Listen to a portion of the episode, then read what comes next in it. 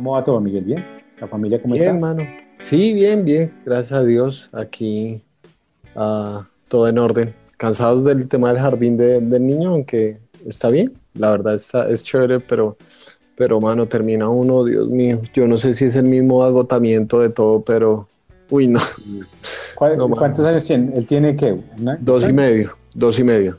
¿Y entonces es por Zoom o qué? Sí, sí, No, o sí, sea, es sí. chévere. Es chévere porque, digamos, le dan ideas a uno. Pero, uy, no, mano. Ya No, le tocó no estar ahí al lado. Sí, claro, y ese es el programa, que uno empieza a trabajar a las 7 de la noche. Entonces es un ritmo muy complicado, muy complicado. Pero sí, esperar a ver cómo va, cómo, cómo va evolucionando el tema. Porque... Bueno, sí, hágale, hágale. no, Salude, haga algo. saludemos ahora sí porque Sebastián, yo no sé qué, yo no sé qué Sebastián, está colabore. haciendo acá con esto, pero ah, todo es culpa de Sebastián. Bueno, buenas, eh, buenas tardes a todos. Comenzamos con el podcast de reacción. Bienvenidos a todos los que nos están viendo. Eso que ya nos están viendo desde hace algunos minutos y hemos hablado cosas aquí que, que nos- no pensábamos que estábamos en vivo, pero gracias a Dios eh, hemos sido juiciosos y prudentes en lo que hemos dicho. Pero bienvenidos a todos los que están en el podcast de reacción. Eh, pueden escuchar por allá a, a mis hijos gritando y jugando. Esto es, esto es normal dentro de, dentro, de esta, dentro de esta situación. A todos los que nos están viendo, es- este es un formato que hicimos, digamos, solamente para, o a raíz de esta crisis. Eh, lo hicimos en formato de, de Facebook Live, pero nosotros normalmente lo hacemos eh, y lo grabamos es en sonido y lo ponemos en Spotify y en todas las redes. Entonces, eh, ¿cómo están muchachos? Nata, ¿cómo está? Jake, ¿cómo está? ¿Cómo van? Bien, eh, igual, trabajando desde casa. eh, salí, hoy salí.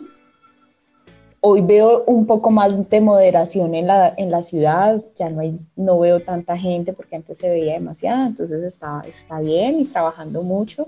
Y desde aquí, desde casita, gracias a Dios. Bueno, y Jake, ¿cómo va? Bien también, sí, trabajando desde la casa, intentando disfrutar ese tiempo adentro. Ay, ya uno se cansa de Sí, intentarlo. ¿no? es que es unas cosas que se tiene ganas de salir y salir a hacer cosas, pero realmente estoy buscando y mirando las estadísticas y realmente ya, ya está mucho más. Que ya, por ejemplo, si tú vas a ver las muertes de COVID en el nivel como del mundo, ya estamos en lo más, estamos, estamos en lo Ya más está. alto en este momento. Sí, pero yo estoy hablando solo como en el mundo, como antes dije que no, mira, no es más gente mueren de diarrea. No, Ya no, no. ya estamos, ya estamos, sobrepasamos, es que más gente muere de diarrea. Ya estamos de diarrea. Hubiera dicho otra cosa, mono. bueno, eh, hoy eh, en este podcast, a todos los que están conectados en Facebook Live, eh, les recordamos que esto lo estamos grabando y lo pueden escuchar eh, semana a semana. Tenemos un, un- un episodio del podcast de reacción que comenzamos con el libro de Romanos, quedamos como en Romanos 7, ¿cierto? 7, 8.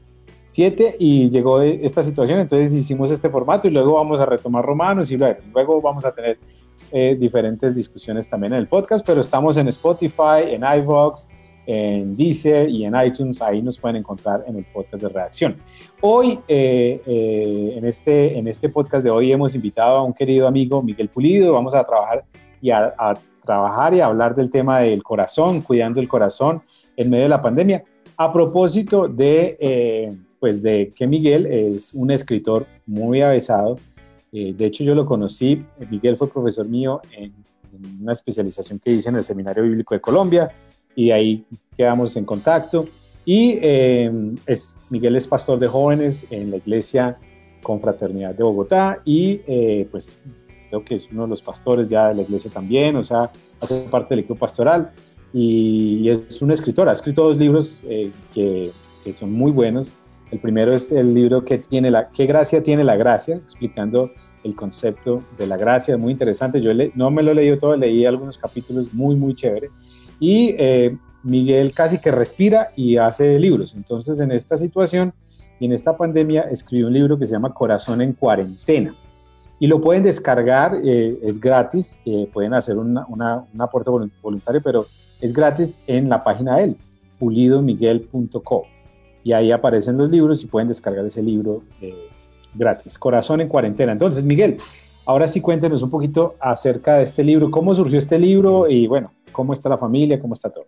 Bueno, bueno, Andrés, Natalia, Jake y al espíritu de Sebastián, gracias por, por la invitación. Eh, bueno, pues este libro, mm, lo contaba en el lanzamiento, es el tercer libro que escribo, eh, pero el segundo que, sale al público, porque precisamente parte del problema de esta pandemia es que yo estaba pensando lanzar eh, el segundo libro ahorita en mayo y con toda la situación, obviamente. ese, sí, ese sí leí una parte. Ok, ah bueno, ese sí lo leíste. sí, sí, es de la iglesia porque yo escribí una reseña del libro sobre la iglesia, muy interesante también. Sí, ese libro, eh, bueno, ese me tomó mucho más tiempo y lo que pasó es que vi en la cuarentena que eh, obviamente una de las reacciones dentro del medio cristiano fue escribir y sacar mucho material. sacaron libros eh, escritos en blogs, videos y, y, yo veía como dos extremos, ¿no? desde mi punto de vista. Uno, los, los que ya, mejor dicho, esto fue el apocalipsis, mijo, nos van a meter el chip debajo de la mano, nos fregamos. Y el otro, ah, como mucho la idea de, de pronto de cómo abordar o entender la soberanía de Dios en medio del sufrimiento y demás. Eh, y bien, pues esos son dos temas. Entonces yo quería abordar otra pregunta y era, ¿qué tiene el Evangelio para atravesar un sufrimiento? ¿Qué, ofrece las historias de Jesús para atravesar un sufrimiento? Y yo creo que uno de los problemas que nosotros hemos tenido es que queremos cambiar las circunstancias antes del corazón. Y lo que Jesús quiere hacer es transformar nuestro corazón para que veamos las circunstancias desde una perspectiva distinta. Entonces, eh, no es que respire y escriba el libro, sino que escribir para mí es como un acto creativo. Entonces, muchas de las cosas que hago las trato de escribir. Desde hace muchos años escribo en el blog, eh, mis sermones, aunque no los leo palabra por palabra. Hace, hace muchos años, Miguel, desde, bueno, un tiempo estuvimos reposteando las, los escritos de Miguel, ajá, el blog en Zona J. Zona J, eran un hit. Sí, sí, sí.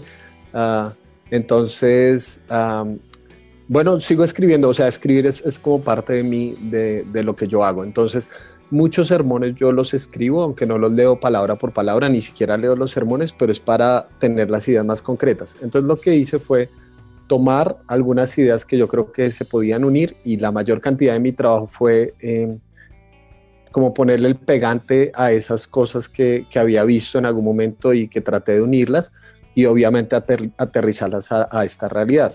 Entonces fueron más o menos como unas tres semanas de mucho trabajo y tengo la preciosa bendición de que mi esposa es diseñadora gráfica y ella fue la que, la que hizo toda la diagramación del libro y el diseño de la portada que desde mi punto de vista quedó muy bonito y, y entonces ahí en esa, en esa confluencia de factores llegamos a Corazón en Cuarentena. ¿Cuánto se demora uno escribiendo un libro, Miguel? O sea, cuando usted dice tengo la idea, lo tengo acá, me voy a sentar a escribirlo. Y yo llevo 38 eh, años tratando de escribir un libro y no he podido. bueno, yo, mira, el primero, el primero demoré 7 años escribiéndolo.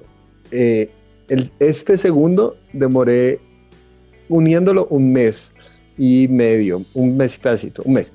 Eh, el, el, el, tercero, pues que ya tú lo leíste de la iglesia y todo eso, ese más o menos demoré dos años y no sé cuánto va a demorar un cuarto, que estoy pensándolo desde ya. Entonces el punto es, ah, es que las ideas funcionan así. Yo no sé si les ha pasado como que hay, las epifanías suceden en los momentos menos esperados, como que uno se está duchando y se, dice, ah, esto puede ser buenísimo para tal enseñanza, una vaina así, y de ahí salen un montón de ideas. Entonces, eh, yo lo he tratado de ver como algo orgánico, que, que, que, que, cada cosa tiene como su tiempo y su momento. lo he visto así.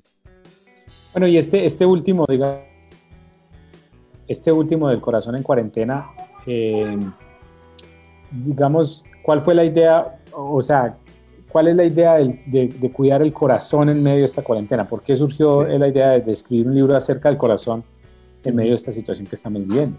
Claro, eh, porque mira, yo escucho mucho y, digamos que son campañas de motivación que, que dicen, vamos a volver a abrazarnos, vamos a volver a vernos. Ah, la normalidad va a volver y ahorita eh, algunos están usando el término que desde mi punto de vista es una contradicción, nueva normalidad. Eh, es una contradicción porque si es nuevo no es normal y si es normal no es nuevo. Entonces, estamos usando estos términos con la idea de que en algún momento esto como que es una pausa y se va a acabar. Y, y la pregunta es, sí, o sea, por ejemplo, a principio de la cuarentena se decía que este iba a ser el año de menor emisión de dióxido de carbono en 40 años, una cosa así por el estilo. Y ya ahorita dicen que China se puso al día con la emisión de dióxido de carbono.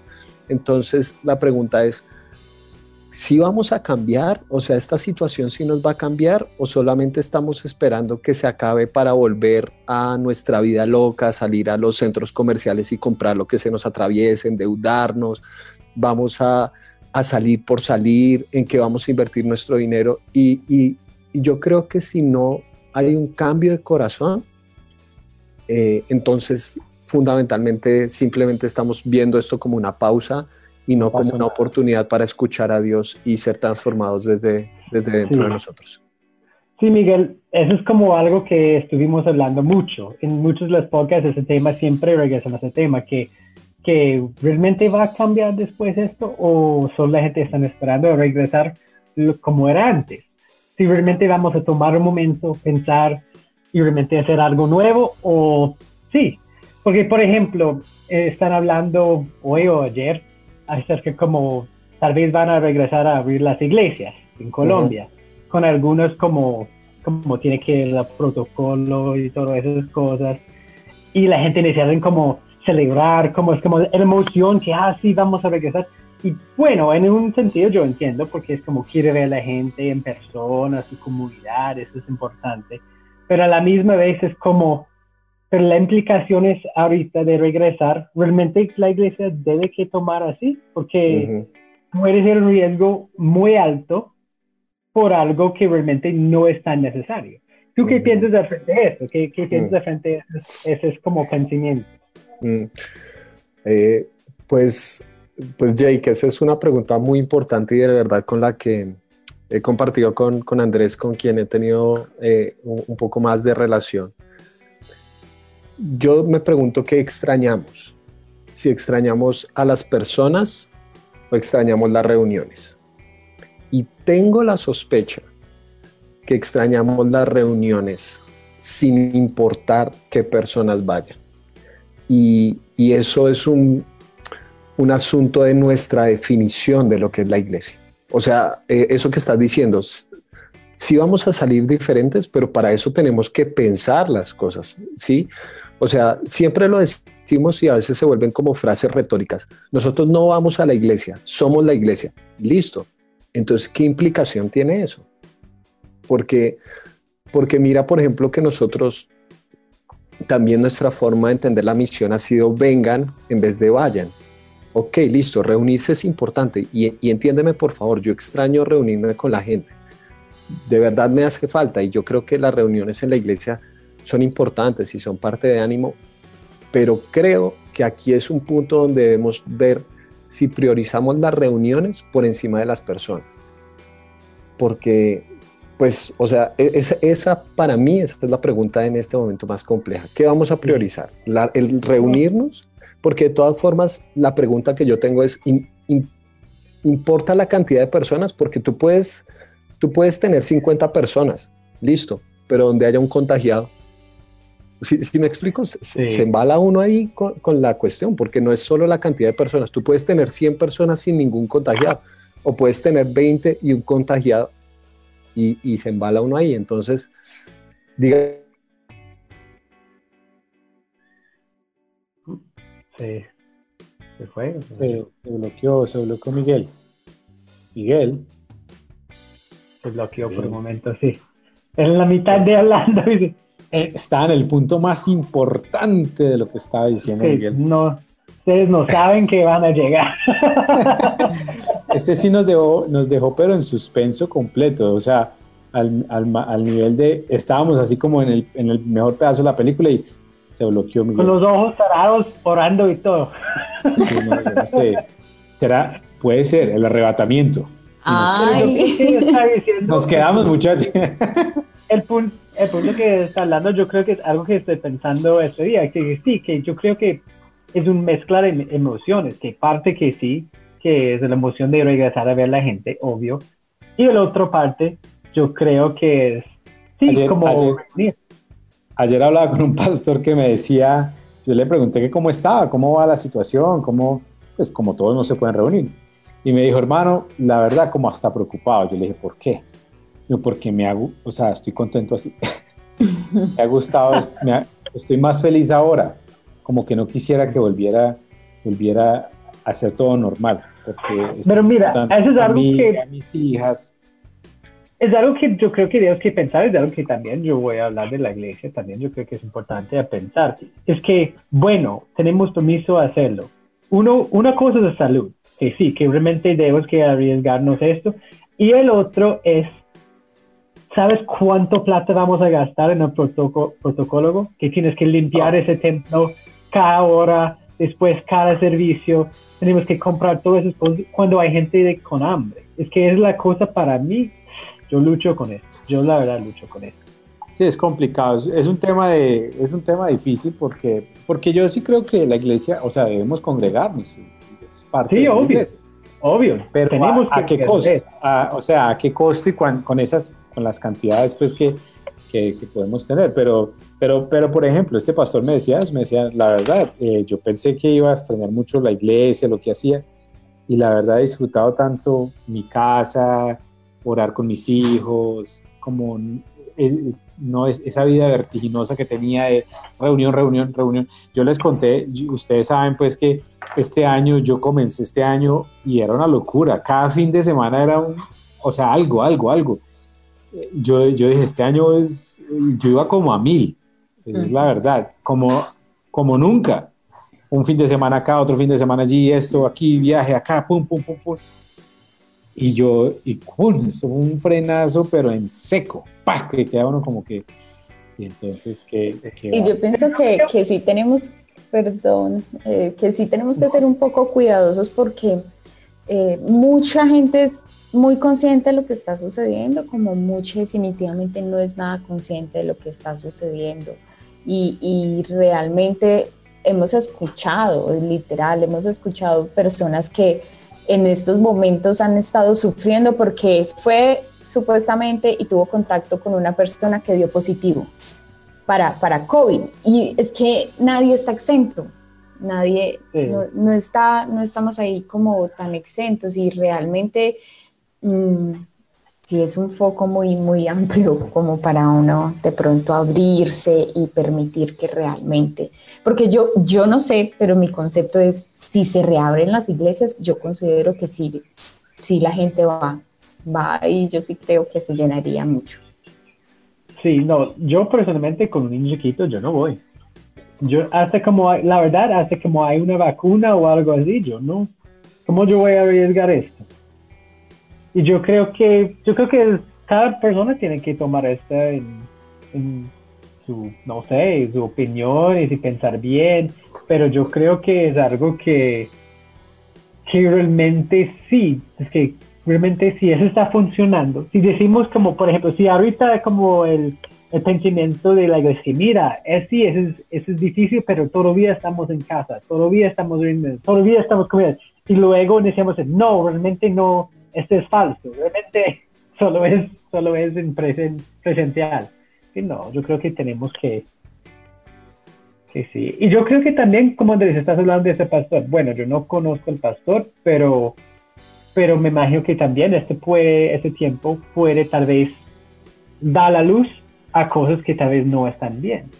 Porque si realmente no tuve tiempo por la familia o algo así, que realmente está como tan ocupado, que realmente lo que pasa es que esto, o sea, no solamente para los pastores, es para todos, todo el mundo. Es tan sutil, tan sutil la, la, o sea, el trajín de la vida y la rapidez que llega un punto donde cuando menos piensa ya han pasado muchos años haciendo lo mismo y viviendo por un proyecto o por una cosa o por algo y no tiene uno el espacio para sentarse a pensar, ¿es realmente esto lo que debo estar haciendo? ¿Es esto lo que quiero hacer?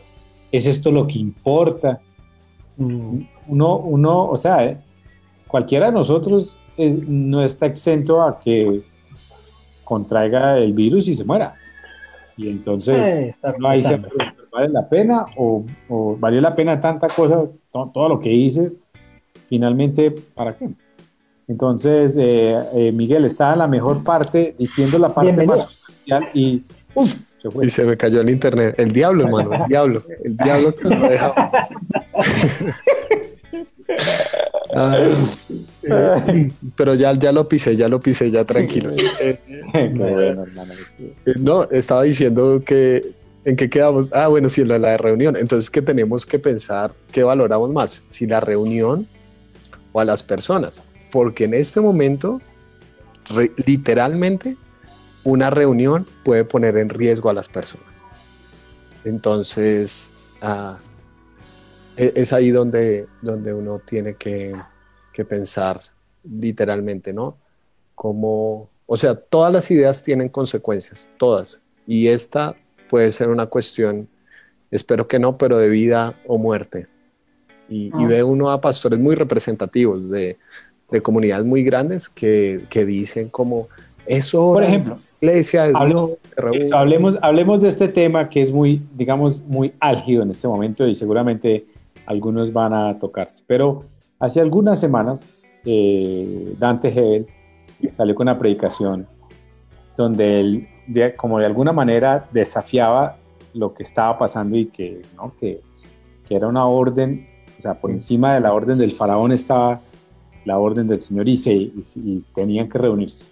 Eso generó mucho problema y redes sociales y muchas cosas. Mucha gente lo apoyó, pues que no, que muy bien, que, o sea, es complicado porque ellos son, esos son influencers Sí. y la gente les cree y los escucha y, y no estoy diciendo que sea malo ni que su, su- su teología o que sea un hereje, no, pero en, en esta posición creo que, y hasta él mismo se tuvo que retractar, ¿no? Pero fue una medio retractada porque dijo, no, Una yo no retractadita. quiero decir- Una retractadita. Mira, yo no sé por qué nos cuesta decir tanto me equivoqué. En serio, o sea, es como, no, en realidad el problema es que ustedes me interpretaron porque yo no dije que yo quería que yo dijera que si pusiera que, no, pues, pues para mí estaba claro que el man dijo, vamos para adentro. Y, y, el problema no es Dante, o sea, el tipo es un buen comunicador, ¿sí? Ah, el, el problema no es él, lo que tú dices, es, es la gente que es que, que escucha y, sí, me voy y piensa que eso es un acto de valentía eh, y, e incluso y hubo casos en África y creo que en Estados Unidos también de esos que, que desafiaron el, eh, el distanciamiento social y, y pastores hasta se murieron. Pero es que eso viene desde mucho antes, desde Muy mucho triste. antes. ¿Te acuerdas que, que hubo una, una iglesia donde, donde eh, es en, en la parte extensa de, de, de Marcos, donde dice que si aún la- una serpiente, una cosa mortífera los, los tocara, no les hará daño? El último, que hubo el- pastores que decían, bueno, vamos a aprobar ese texto bíblico. Y todo el mundo, y todo el mundo murió envenenado. Y entonces, y ese, bueno, hablando, de, eh, digamos, entrando a, a- a- profundidades aquí teológicas, ese es un texto muy complicado porque de hecho, de hecho, en los manuscritos más antiguos no aparecen ni siquiera Ujú. esos últimos versículos. no está. No está. parece ser un comentario posterior de alguien que dijo, no, porque Marcos termina diciendo, y ellas y quedaron asustadas. Ajá. Y termina ahí. Alguien después de ese primer siglo, es mi, mi imaginación, dijo, no, esto no puede terminar así. Tenemos que meterle un final que la gente quede como con, ¿cómo van a terminar asustadas? Tienen que terminar es con fuego. Y bueno, Ajá. nada más. y alguien lo copió y pensó que era parte, pero no era parte. Sí, sí, sí. Sí, sí, así es. Bueno, están muy teológicos, pero, hoy- pero quiero que, que retomemos un poquitico el tema de, de- de- de esta tarde y me gustaría mucho que nos contaras qué, qué cosas en estos momentos has visto que han afectado nuestros corazones en medio de la pandemia. Tú- el, el título del podcast de hoy es eh, Cuidando nuestros corazones en medio de la pandemia. Siempre, siempre hay alguien que se tira la recocha y nos hace vol- volver al Hay Muchas alguien gracias. que tiene que poner la línea. Exacto, los pies en la tierra. Muchas gracias. Pero entonces, cuéntanos un poquitico, ¿qué has visto y qué nosotros podemos ver? Yo pienso que muchas veces no somos conscientes de qué está pasando en nuestros corazones, entonces qué rico saber eso. ¿Qué ha afectado en nuestros corazones? ¿Qué cosas pueden estarnos alertando eh, que estén pasando en nuestros corazones en medio de toda esta pandemia? Sí. bueno, yo creo que uno de los problemas de esta situación es la innovación. Es decir, esto es nuevo para todos, absolutamente todos, incluyendo a quienes somos pastores, a quienes hemos escrito libros, a quienes tienen 50 años o tienen 18. Entonces, ah, el, problema de toda esta situación es que no sé si les ha pasado, pero hay días donde uno dice, no, hoy voy con toda, qué caramba, vamos. Y hay otros días donde uno dice, Dios mío, no, mejor llévame, porque, o sea, como que uno oscila en 10 mil situaciones muy difíciles. Y, y, es muy diferente para una persona que está con su familia a una persona que está viviendo sola.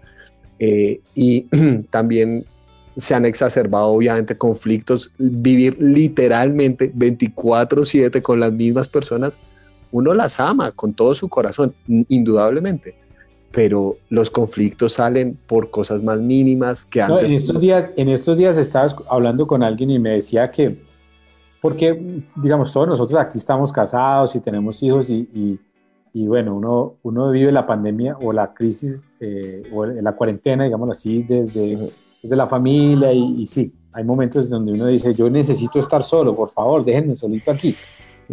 Pero alguien me estaba contando que hay mucha gente de la generación nuestra o de pronto menor que, que hasta este momento no habían pensado en tener familia.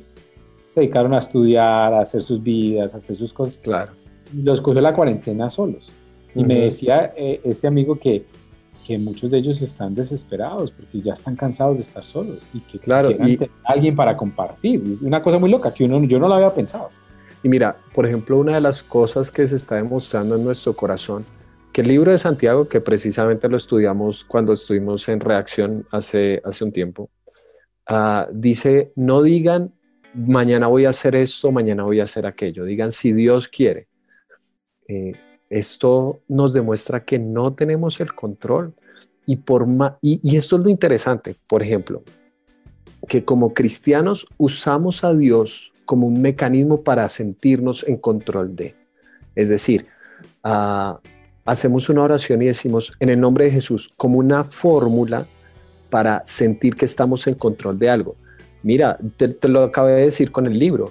Yo tenía un plan, o sea, todos teníamos un plan del 2020 y, colapsó. O sea, enero, febrero, cuarentena, diciembre. No hay más, no hay más. O sea, como que lo que yo pensaba que iba a ser mi vida, eh, o sea, yo siempre digo que mucho de nuestro sufrimiento proviene de la imaginación, que no son cosas que literalmente nos pasaron o no nos pasaron, sino que imaginábamos la vida de una determinada manera y no se dio como pensábamos eso es una cuestión de, mucho de nuestro corazón, que tenemos que preguntarnos de verdad cuánto de nuestro sufrimiento es real y cuánto de nuestro sufrimiento simplemente son planes que nos salieron como yo quería.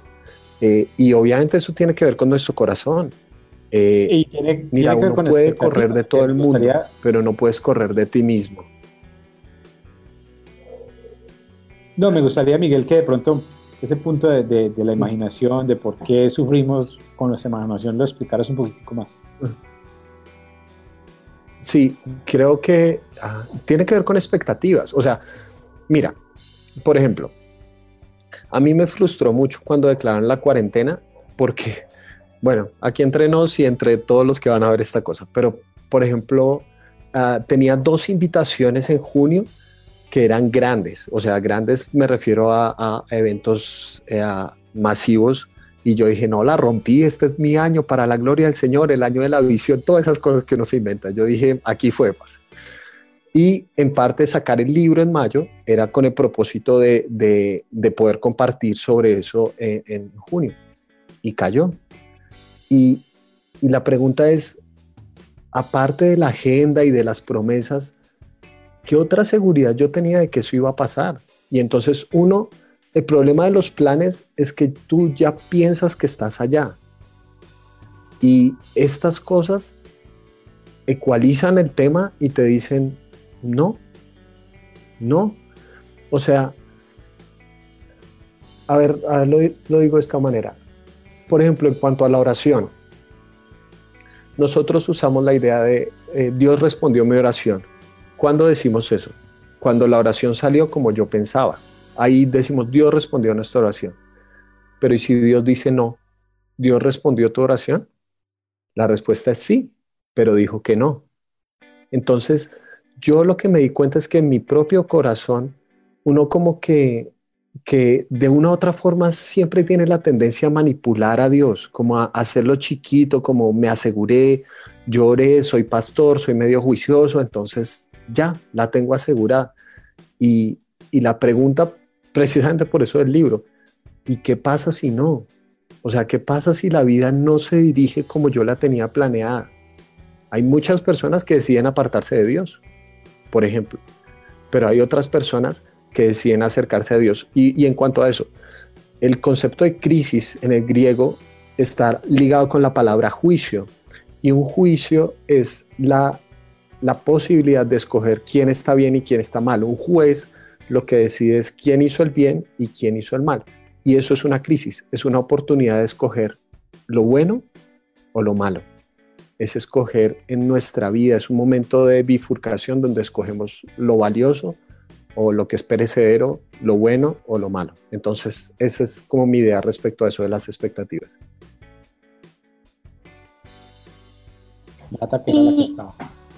Ah, no, ahí sí, ahí sí. Ahí sí, ah, bueno.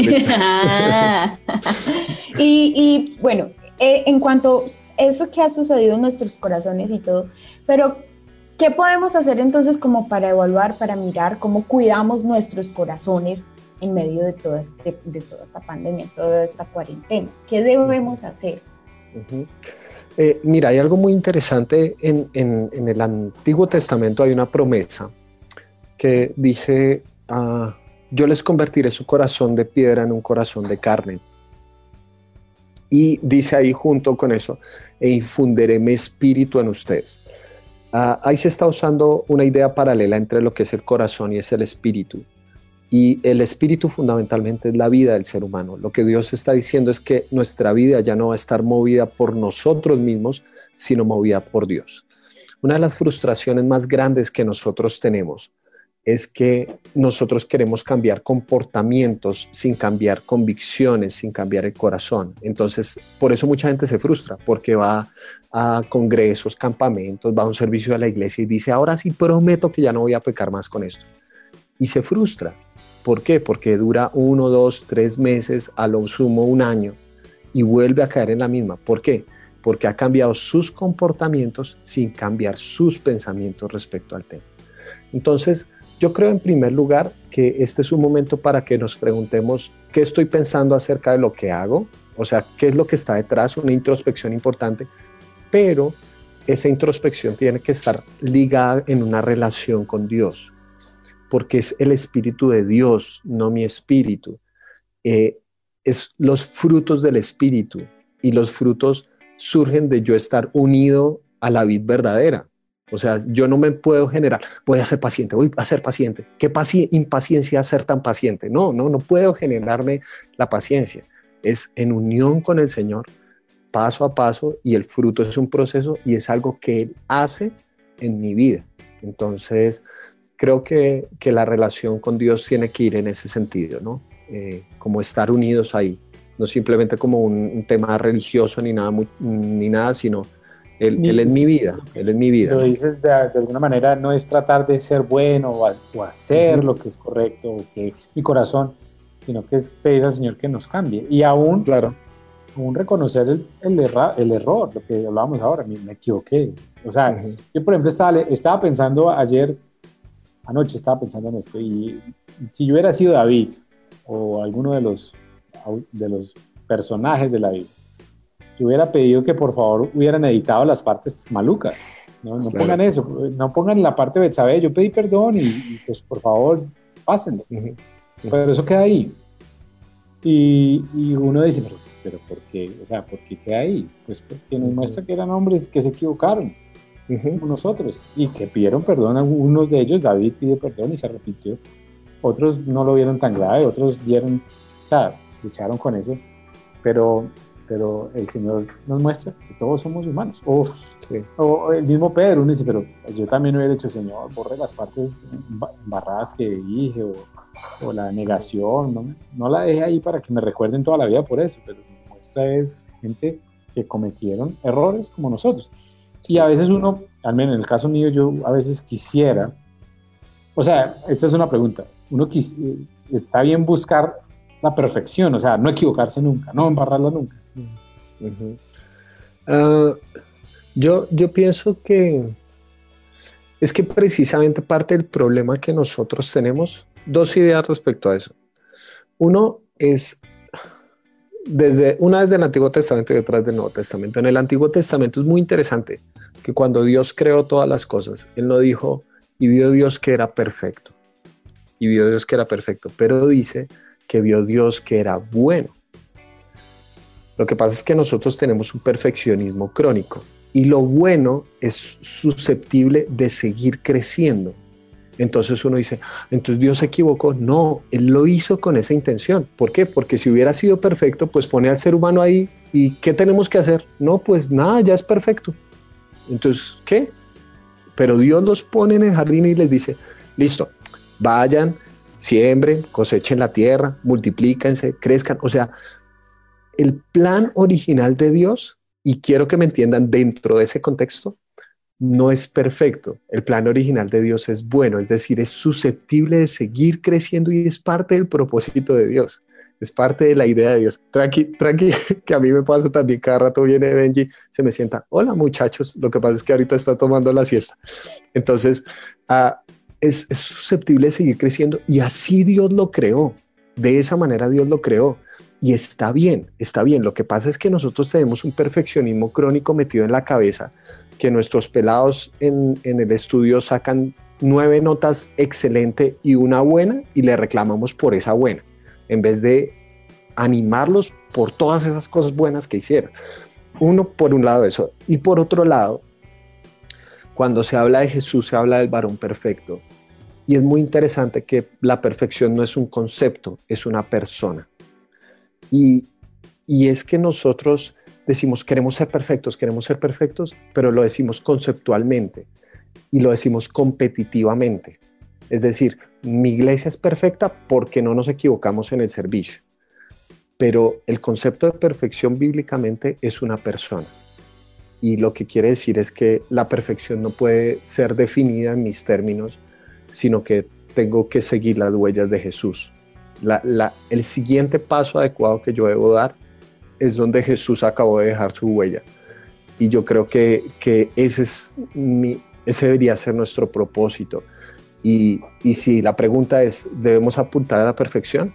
Yo diría que sí, en el sentido de que siempre sabemos que somos los que vamos detrás del maestro. Ahí deberíamos apuntar en ese sentido a la perfección, no en el sentido de ya no necesito de nadie más, ya me las sé todas, porque eso nos lleva al orgullo y eso es lo contrario a lo que Jesús eh, es. Sí. Miguel, yo, yo estoy de acuerdo, yo creo que es muy importante. Yo creo que también muchas veces la gente está pensando en, como estás diciendo, como perfección en el, en el mundo, en vez de la santidad, que realmente sí, que está basado en Jesús, que realmente debes que buscar esto. Pero sí, con la idea que lo más probable es que no vamos a llegar hasta el final, pero, pero la es de seguir y seguir. Yo tengo una pregunta hablando del tema otra vez, también de, de, la corazón, pero tal vez un poco diferente. Como ahorita mucho del mundo está adentro y muchos, no todos obvio, pero muchos han conectado en, en media social, internet. Yo he notado, solo mirando como en, en mi Facebook, porque yo no entré mucho, pero solo mirando es que hay gente que quieren como animar a la gente, que está todo positivismo, todo, todo, o hay gente que quieren pelear, que es como buscando las cosas. ¿Por qué creen que como humanos estamos así? Que realmente estamos buscando conflicto cuando estamos mal en este momento. Sí. ¿Qué, crees?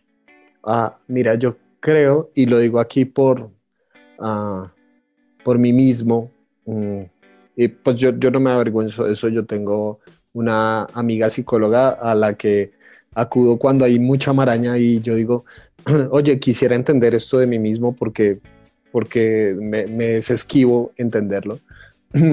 Y una de las cosas que yo me he dado cuenta dentro de mí mismo es que yo tengo la tendencia a evadir el conflicto y los seres humanos en general tenemos esa tendencia. Y eso es lo interesante. Para evadir el conflicto interno generamos conflicto externo. Es decir, para no lidiar con mis propias miserias, tengo que resaltar las miserias de otro. ¿Tiene sentido eso? Entonces, eh, en lugar de aceptar como, eh, no, de pronto lidiar con Apocalipsis es un poquito más complejo y en vez de aceptar eso y decir, no, no está muy claro para mí esto, entonces decimos, no, eso es la marca de la bestia y ustedes, y empezamos a proyectar ideas como eh, ustedes, los que no están a favor del Señor y demás. Por eso para nosotros es tan fácil la polarización. Entonces entre cristianos está el conservador y el liberal. Y entonces, ah, no, eso lo dijo un liberal, entonces no lo acepto. ¿Por qué? Porque somos incapaces de establecer un diálogo y pensar para nosotros mismos.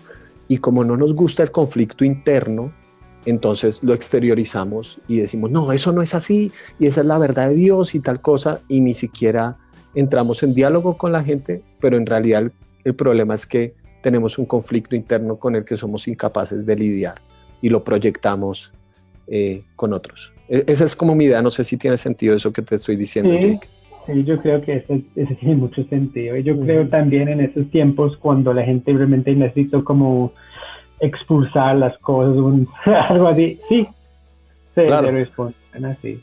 Sí, Y, a veces matamos al mensajero por la carta. O sea, eh, en lugar de cuestionar las cosas, como decir, oye, estoy de acuerdo con una idea, entonces empezamos a denigrar de la otra persona. Ah, no, sí, pero es que usted, hmm, quién sabe con quién estaba para tener esas ideas tan no sé qué.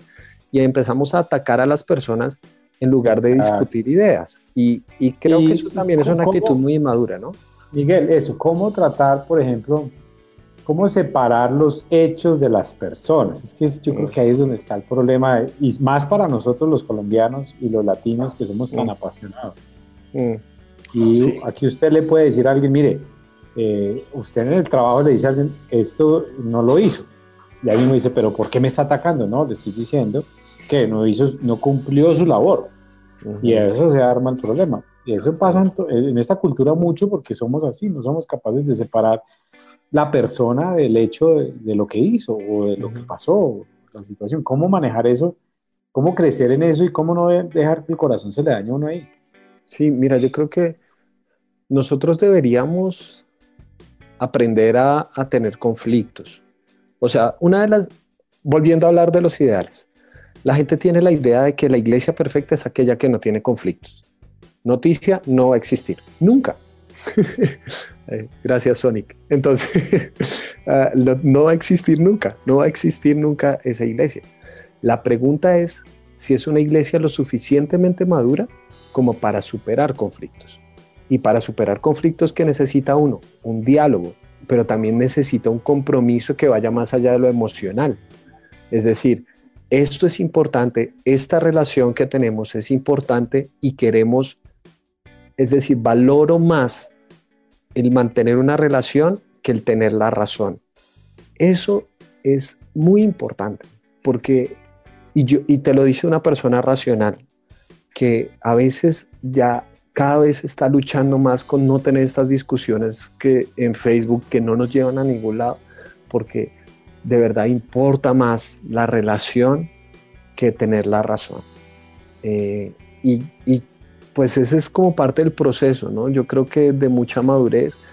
Y también lo que yo me he dado cuenta en mi propio caminar es que también hay gente de gente con la que uno puede dialogar. Si, si me explico? Y no está mal. O sea, yo, yo no creo que eso está mal, ni, es, ni lo digo desde la, la idea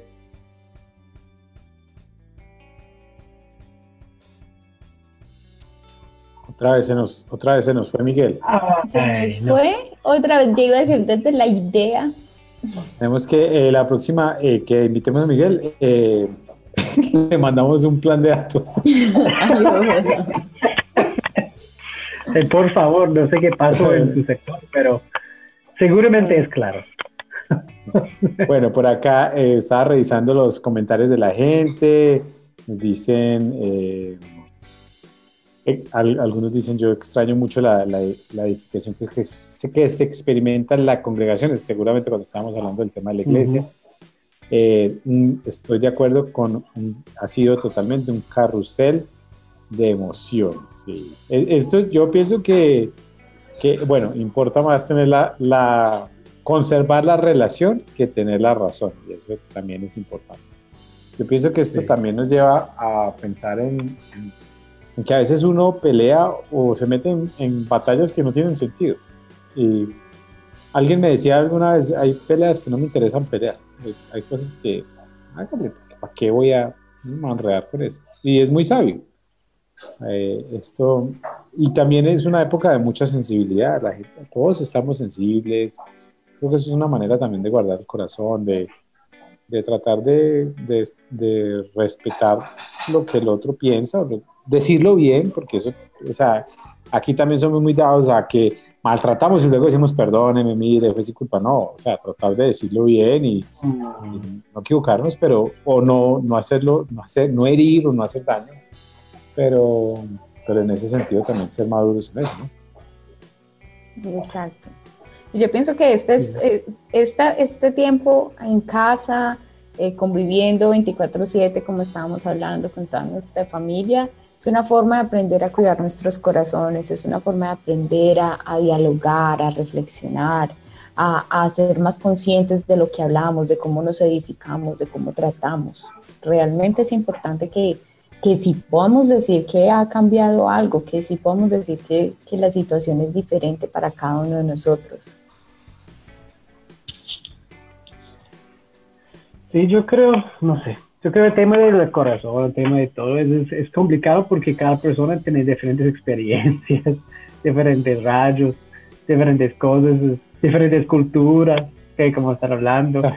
Y yo creo que, que a veces es como, por ejemplo, es que a veces la gente está buscando peleas también, como él está hablando, que porque realmente necesita como esta este conflicto, que realmente porque no pueden, no quieren buscar adentro. Yo creo que, que era diciendo es muy, es muy cierto.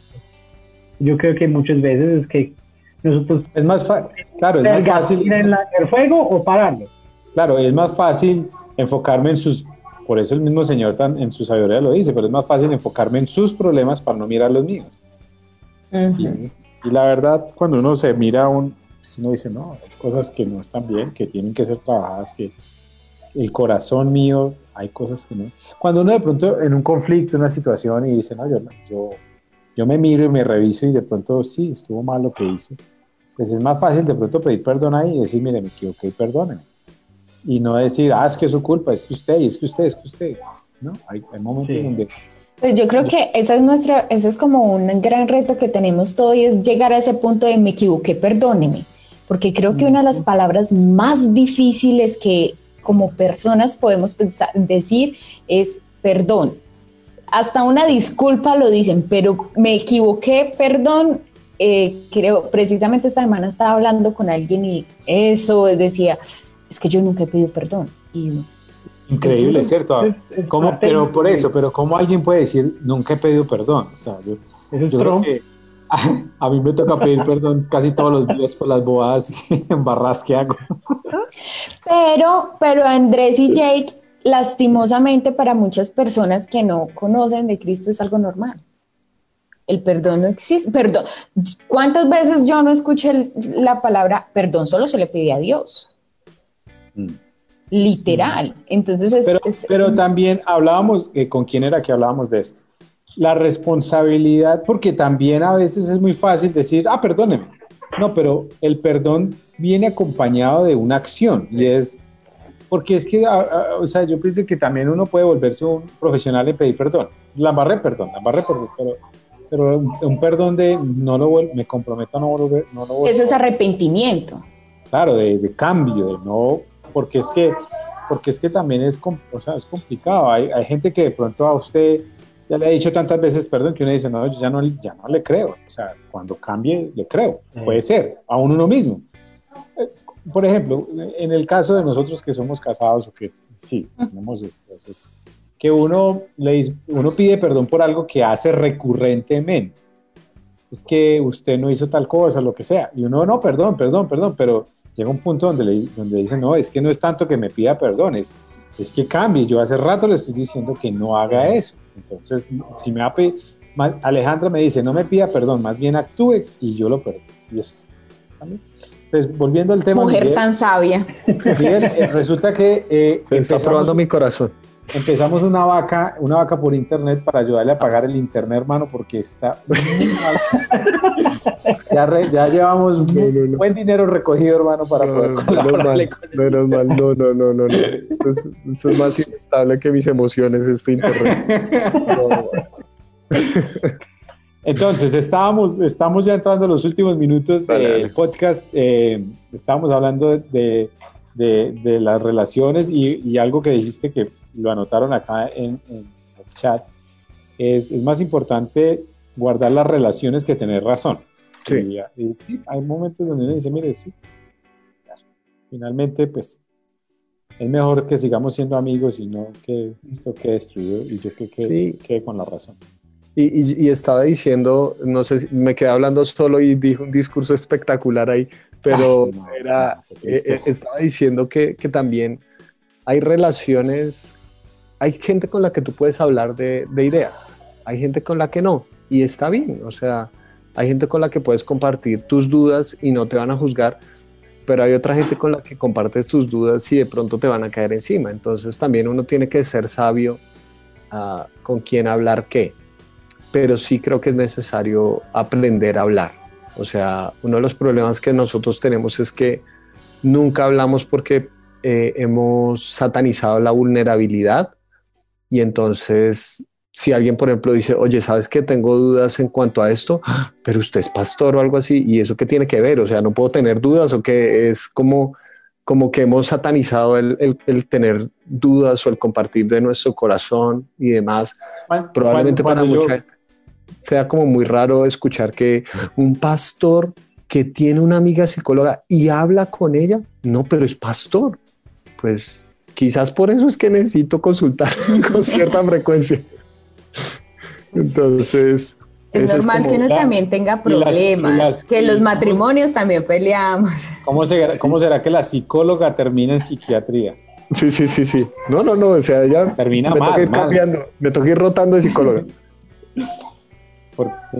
pero, pero eso es parte de, o sea, es muy chévere reconocer también la vulnerabilidad del ser humano, la nuestra, la complejidad, o sea, el corazón, el corazón es, o sea, nosotros y el ser humano es una cosa muy compleja. Yo, o sea, yo em, estoy leyendo el Antiguo Testamento y, uy, no, o sea, uno lee unas cosas que uno dice...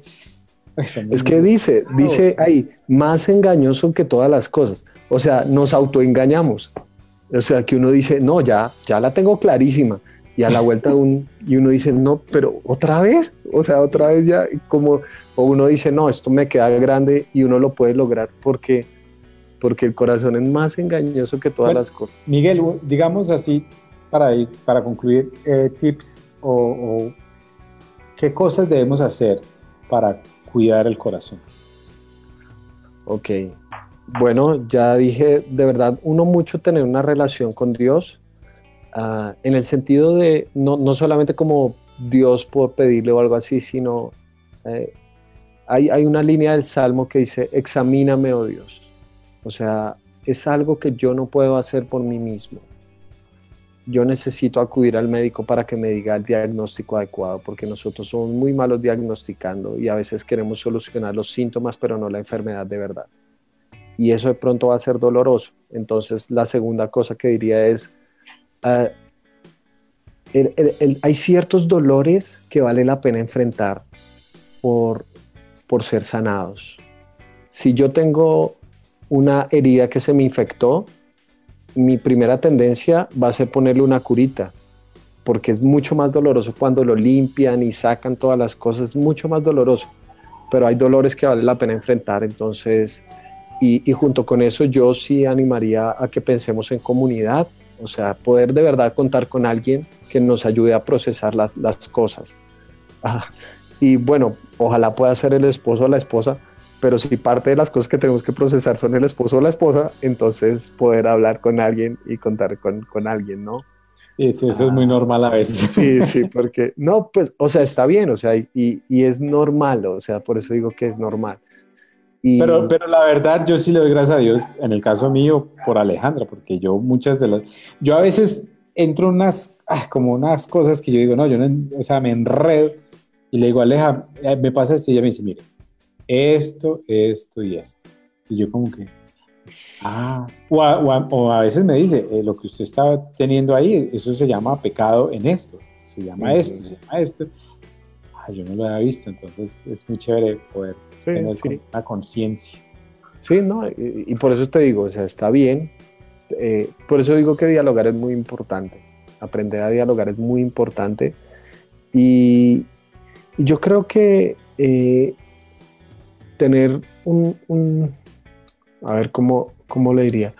Como tener un espacio, eh, siempre un espacio seguro donde podamos ser nosotros. eh, sin, sin botón de edición. Ah, tener personas con las que podamos ser brutalmente honestos. Y, eso no se logra en las redes sociales. Hay gente que quiere ser honesta en un post en Facebook o en una foto en Instagram y lo único que vas a conseguir es autocompasión, pero no transformación a lo sumo. Entonces, uno poder de verdad contar con alguien y decir, mano, tengo esta vaina, o sea, eh, y obviamente por eso digo, también desde sabiduría, ¿sí? Yo no le puedo ir a contar a la, a la gente de la iglesia, ¿sabe qué? O, o a miembros de la iglesia, eh, o no a todos los miembros de la iglesia, decir, oiga, a veces me da ganas de renunciar. Eh, A ver, ellos son mi trabajo, ¿sí? Entonces no debería estar diciendo eso, sino a poder contar con gente que de pronto esté caminando lo mismo y, y me pueda decir, uy, sí, yo a veces también, y ya, y no tengo que tener respuestas, sino compañía, y eso está bien, eso está bien. Esa- ese punto de, de- de los, de los filtros, de hablar, son, es, es muy importante. Muy importante Claro. poder hablar y, y decir lo que, uno, lo, que uno, lo que le está pasando. Eso es parte de guardar el corazón. Y una, y una cosa más que diría es tener momentos para pensar, sin celular. O sea, sentarse uno, sentarse. O sea, Elías, una de las cosas que más me llama la atención es que Elías, Elías el man del fuego, o sea, hacía llover fuego del cielo. Y Dios en el terremoto, no, no estaba. En, en el superviento así, no, no estaba. ¿Dónde estaba Dios? En el sirvo apacible y literalmente en el sonido del silencio. O sea, esos momentos de pausa también son, son necesarios, porque a veces solamente arrancamos y estamos y, y chateamos y todo y necesitamos pensar bien. Bueno, yo creo que en este tiempo hemos todos, de alguna manera, nos hemos visto forzados a pensar, a sentarnos, a, a, a aún estar en silencio y bueno, ¿y yo por qué estoy viviendo esta vida? ¿Yo por qué he hecho lo que he hecho? ¿Yo para dónde es que voy? Y todos nos hemos hecho esas preguntas y, y nos, de alguna manera nos hemos examinado el corazón y las motivaciones en medio de todo este tiempo. Y ojalá lo podamos seguir haciendo como lo, como, como lo hablabas ahora y como lo decía David, que el Señor examine nuestro corazón porque uno se examina y de pronto se ve muy bien, pero el Señor lo mira a uno y dice, no, eh, venga un momentico que no está tan bien como usted cree. Y, y es bueno, por eso es bueno la esposa que le, lo mira a uno y le dice, usted no se crea tan bueno porque yo lo veo y, y no lo veo tan bien. Ah, Y uno necesita amigos así. Eh, Por ejemplo, algo que mencionaste ahora me parece muy bonito, Miguel. ¿Cómo, cómo ser brutalmente honestos en la iglesia? Cómo tener un, un grupo de amigos donde uno pueda ser uno, donde no tenga que tener una máscara para que es que usted es esto. No, eh, esto es lo que soy y ustedes me conocen y estoy, esto es lo que soy. Entonces, Sí. esto, es- esto es parte de cuidar el corazón y muchas gracias por ese consejo. Ujú, ujú. Sí, yo, yo pienso que eso es muy importante y es casi que un instinto de supervivencia. Yo mismo lo he vivido aquí. Um, yo, por ejemplo, en la iglesia oraba por un grupo de parejas, no lo teníamos. Eh, y oraba no para yo dirigirlo, sino un espacio donde yo pudiera asistir. Y ha sido muy bonito eso, ha sido muy bonito. Y pues obviamente uno también tiene que disponerse, porque muchas veces creo que, que habla más fuerte nuestro ego que la realidad, como no, pero yo soy el pastor y todo eso. Eso es tu ego hablando, o sea, tú sí necesitas eso y, y a veces uno también como que se imagina que la gente tiene unas ideas y hay personas que sí, pero hay una gran mayoría de gente que te ve a ti como Andrés, Jake, Nata y ya, y ya, o sea, son seres humanos normales. Hay otros que sí los ven como los líderes de reacción. Bueno, está bien. Yo, o sea, yo por ejemplo, mi, mi- mi tarea y mi parte del propósito central de mi vida es tratar de impresionar a Jacob y a Natalia y a este equipo y no he podido. Fantástico. No hay nada, no hay nada que, que haga. Yo trato de hacer mil cosas y no. Ah, usted sigue Claro. siendo Andrés para nosotros. Está bien. Es triste. Todavía ¿no? le puedo decir pastor. No, es, eso está. Mira, pero hablando, hablando en serio, esa es una de las cosas que puede pasar, que no le, cuando la gente dice pastor, genera una distancia. Claro. Pastor Miguel, pues yo nunca le digo ingeniero Andrés, administrador tal, no, no, pues lo llamo Andrés o Natalia, oye, pero Jacob, Jacob ya me dice de vez en cuando me dice pastor, pastor Andrés. Sí, el respeto, el respeto. Y le ves al anillo y todo, ¿cierto? ¿No? Sí, claro, Sí, ya también. está llegando un punto, está llegando un punto ya de, de- de- de reconocer y de, de saber que Sí, sí, sí, que sepa la autoridad, eso es muy importante. Me, parece bien, Jake, de verdad. Oiga, Miguel, de verdad, muchas gracias por este tiempo, muy, muy chévere la conversación, la reflexión frente a todo el libro. Los que nos están escuchando pueden ir a miguelpulido.co. Pulido Miguel, pulidomiguel.co. Sí, pulidomiguel.co y ahí pueden descargar el libro y comprar el, el libro de la gracia en Amazon. Eh, qué gracia tiene la gracia. Y Miguel, de verdad, muchas gracias eh, por estar con nosotros, por aceptarnos la invitación. No, gracias a ustedes Sí. por la invitación. Eh, pues también hay en Instagram, ahí en, en arroba pulido miguel 1. Ahí si quieren también está en historias destacadas cómo pueden descargar el libro. Y no, y pues gracias, de verdad. Ahí, ahí por, por, es- por mis redes comparto de lo que escribo, de lo que reflexiono. Gracias a ustedes también por eh, creer en lo que hago y compartirlo. Y, y no, muy chévere, muy chévere. Disfruté mucho la conversación eh, no solamente en las partes que se cortaron, sino disfruté toda la conversación. Y, Y, y- ah, bueno, y también tengo un podcast, eso, aprovechar la Ah, sí, autopromoción, sí, sí, ¿no? sí, sí, sí. Entonces, La ah, competencia. la competencia, sí, sí, sí. Ah, Ahorita sospechosamente me Porque lo invitamos. Sí, sí, Ah, se cortó otra vez, se cortó Ay, el- sí. Mano, no me- sí. Aló, aló, aló. Se llama Para la Biblia Real, para la Biblia Real. eh, entonces lo pueden buscar también en, en cualquiera de las plataformas. Y ahorita estoy haciendo una serie en, en Apocalipsis. Entonces, ah, ahí está.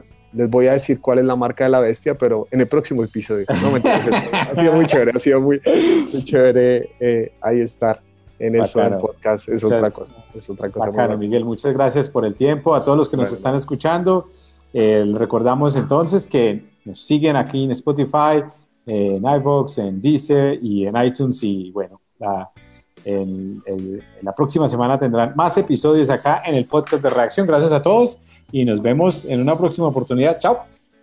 Chao. Chao. Chao, chao. Chao. Chao, chao.